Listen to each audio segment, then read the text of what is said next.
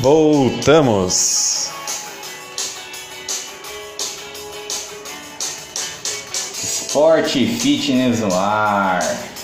Voltamos para a segunda temporada. É isso aí, galera. Renovamos nosso contrato. É isso aí. O patrão ficou maluco. Liberou o contrato de todo mundo. É isso aí. Contrato renovado e estamos aqui mais uma vez na companhia. E qual é o tema de hoje, Edu? São Silvestre. Opa! Faltando menos de um mês, vamos destrinchar essa prova maravilhosa de corrida. Maneiro. E peraí, eu fiquei sabendo que a equipe Sport Fitness vai estar lá, não é? É isso aí, vamos estar lá cobrindo esse belo evento e toda a nossa equipe estará por lá. E contrato renovado, já descobri que eu estou escalado aqui. Inacreditável, as notícias correm nos bastidores do Sport Fitness. É isso aí, vai estar toda a nossa equipe, eu, Eduardo Costa, Vinícius Azevedo, Matheus Chaves, cobrindo esse evento maravilhoso. É, é a tríade do mal. É isso aí. Mas vamos lá ao que interessa, né? É, você tem aí alguns dados, né? Alguma nota histórica aí, né, da corrida? É isso aí, gostaria de trazer dois dados muito relevantes aqui. Como que surgiu a São Silvestre? Então, muito astutamente, Casper Libero viajou para a França. Aquele? Aquele mesmo, da, da instituição.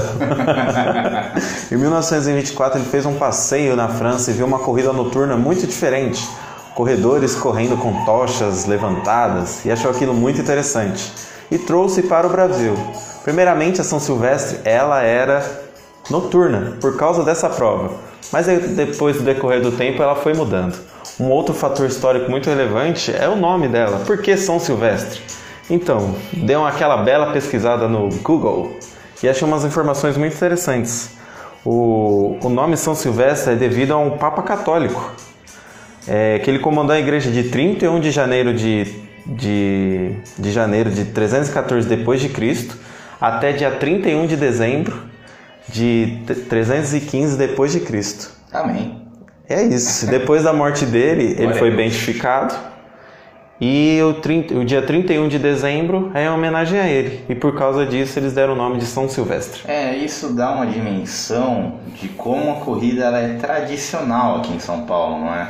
a gente consegue ter uma noção mais ou menos de como é, podemos avaliar aí é, que essa corrida ela é importante para o paulistano, mas ela se tornou um âmbito nacional. Ela é um produto hoje nacional. É a maior corrida do Brasil.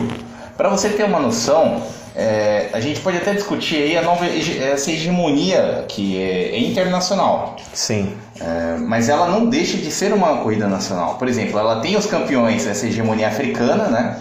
É, temos aí também algum, alguns recordistas, que é o caso da, da Rosa Mota, que nos anos 80 ela né, foi hegemônica. Sim. Ela levou, sei, ela foi ex-campeã nos anos 80. Só que onde eu quero chegar é que por mais que tenha essa identidade, essa questão é, dos vencedores internacionais, é uma corrida nacional. É isso. É, você queria falar um pouco que até que data só os brasileiros podem correr? Você tem essa informação aí para assim, passar para o pessoal? É, a, a, nossa hegemonia principal que eu, que eu queria destacar né, é que nas 16 primeiras edições só deu paulistano. Caramba! só deu paulistano. É, é uma coisa muito engraçada, né? Mas aí que tá, eu usei, né, é, no masculino, claro, porque as mulheres só puderam correr em 1975. Sim. A primeira São Silvestre foi em 1925. Então veja só vocês. E depois uma chancela da ONU, não é isso? Exatamente, 50 anos. Gente, 50 anos de atraso. E muita gente aí batendo palma até hoje para trás, não é mesmo? É isso, infelizmente. É, mas é, a, a, primeira campeã, no caso, foi a Krista. Olha só, hein? Esse nome é complicado. Que sotaque maravilhoso. Krista Van Lensek. É, pois é.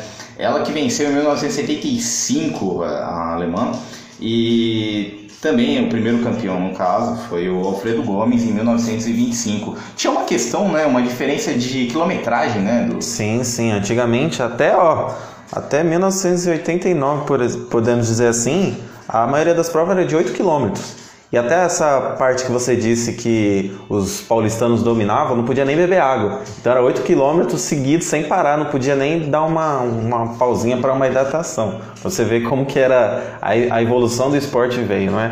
Sim, sim.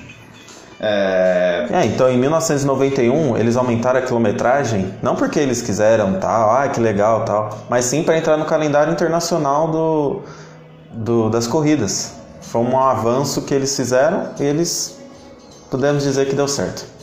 Ah, é, na última São Silvestre, quando eu destaquei que houve, tem essa hegemonia né, é, africana, no caso das mulheres, foi uma dobradinha, né? For, foram duas quenianas, sendo Sim. que a campeã foi a Pauline Kamulu, né? Ela que venceu.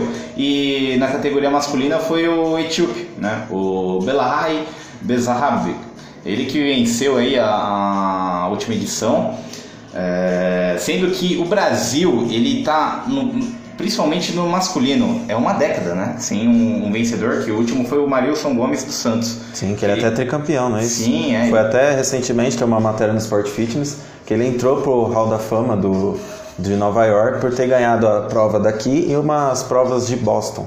Da maratona de Boston. Sim, sim. E, bom, se você parar para pensar, a nossa equipe, a maioria, tanto o nosso editor Matheus Chaves, o Edu aqui que, que está comigo, eu, é, todos nós éramos bebês praticamente quando o Marilson venceu a primeira Era etapa. só uma criança, né? Eu já diria o meme. 1997 foi a primeira corrida que o Marilson venceu, sendo que ele demorou oito anos para repetir, né? O bicampeonato aí e a última corrida que ele venceu foi em 2010. Então é um desfecho né, dessa década sem, é, sem outro representante vencendo a corrida.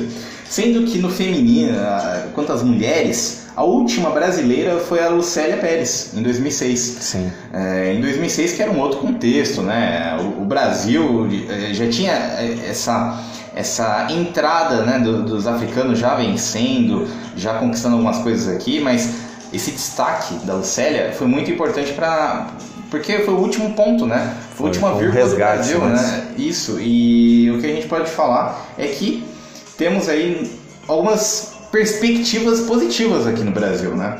Se, mas, é, independente dos recordes. É, como eu destaquei, a Rosa Mota é a maior campeã. Ela é ex-campeã. E o Paul Turgat, né? Que é o maior campeão na, na masculina que ele venceu em 95, 96 e depois ele teve um destaque do tricampeonato 98, 99 e 2000. Você disse uma coisa muito interessante, né, da invasão dos africanos, digamos assim, de ganhar, mas é, até 1900 e, ó, a primeira prova que teve um estrangeiro, digamos assim, foi em 1945. Antes disso, só brasileiros. Antiga, um pouquinho até um recorte de 10 anos, né, só paulistas. Foi quebrada a hegemonia com o mineiro, eu não vou recordar o nome agora, mas tá aí, né? Qual que é o mineiro que resgatou? Você tá com os dados? Ixi, agora você quebrou as minhas pernas! no final do podcast a gente retorna com o nome do, do Felizardo. É, então, eu gostaria de falar que em 1945 foi a primeira entrada de estrangeiros, né? É, com chilenos, com uruguaios e com argentinos. Depois disso a crescente foi aumentando e hoje podemos ter uma participação até de 30 mil pessoas estrangeiras correndo a São Silvestre. Então é um, é dado muito interessante. Achou o nome do Felizardo aí, meu compadre? Olha só, hein? Você, você que colocou aí a, a, a cobrança para procurar, eu ainda não achei. Então vamos Mas retornar. Eu tô procurando aqui. É, vamos ver aí quem, quem foi o, o, o no caso, primeiro mineiro, né? Que você destacou. Primeiro mineiro a quebrar o recorde dos paulistas. Sou Ronaldo. Ronaldo da Costa, né? Ele é o. Ele, é o... ele foi o primeiro, né? Ele foi o primeiro mineiro aí que conseguiu essa proeza. Foi muito interessante. É, gostaria de falar de uma outras coisinhas históricas também, né? Pequenas curiosidades também, que em 1998 foi instalado os primeiros chips de cronometragem. Olha que olha, coisa maravilhosa, hein?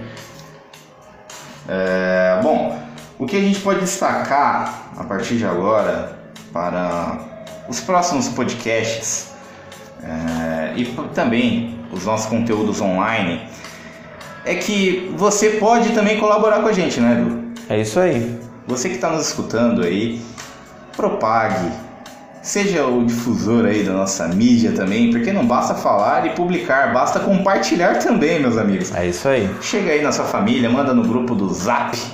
É, e por favor, é, também nos siga no Instagram, nos siga no Facebook, nos siga no Twitter, siga-nos, siga-nos bons. É, antes da gente encerrar, você poderia contar a matéria que você escreveu no Sport Fitness. O que, que tem lá de interessante? Olha só, Edu, você tá querendo que eu, que eu, dê, que eu dê a matéria assim, de mão beijada? Eu quero que o pessoal abra o conteúdo e leia também. Dê só a manchete, por favor. Dê é. só a manchete para dar aquele gostinho. Um mês para o grande evento. Enfim, vislumbramos a São Silvestre. Lembrando que faltando menos de um mês para São Silvestre, a gente está fazendo um conteúdo muito especial. Futuramente, já conversando com os especialistas, conversamos com atletas. Temos nutricionista, né? Com isso, conversamos com nutricionista, atleta, pessoas que vão participar do evento. Tudo isso vai estar disponível nas nossas redes sociais, no nosso site e também aqui no Spotify. Aliás, antes de irmos, queria lembrar uma coisa. Temos um atleta que estará na São Silvestre. A equipe Sport Fitness está a mil mesmo. É isso aí, para quem não conhece, no nosso site a gente tem um colunista chamado Pablo dos Santos ele já carregou a tocha, tocha das Olimpíadas, na Olimpíada Rio 2016 aqui no Brasil. Ele também é um dos nossos colaboradores. E estará lá com a camisa Sport Fitness. E é isso aí, minha, minha galera, meu povo. Temos o maior prazer de começar essa segunda temporada. Então, aquele abraço e fiquem bem. Fiquem bem, lembrando só mais uma vez, conhecer o Pablo, ele escreve no site do Sport Fitness. É isso aí, grande abraço e até a próxima. Tchau, tchau.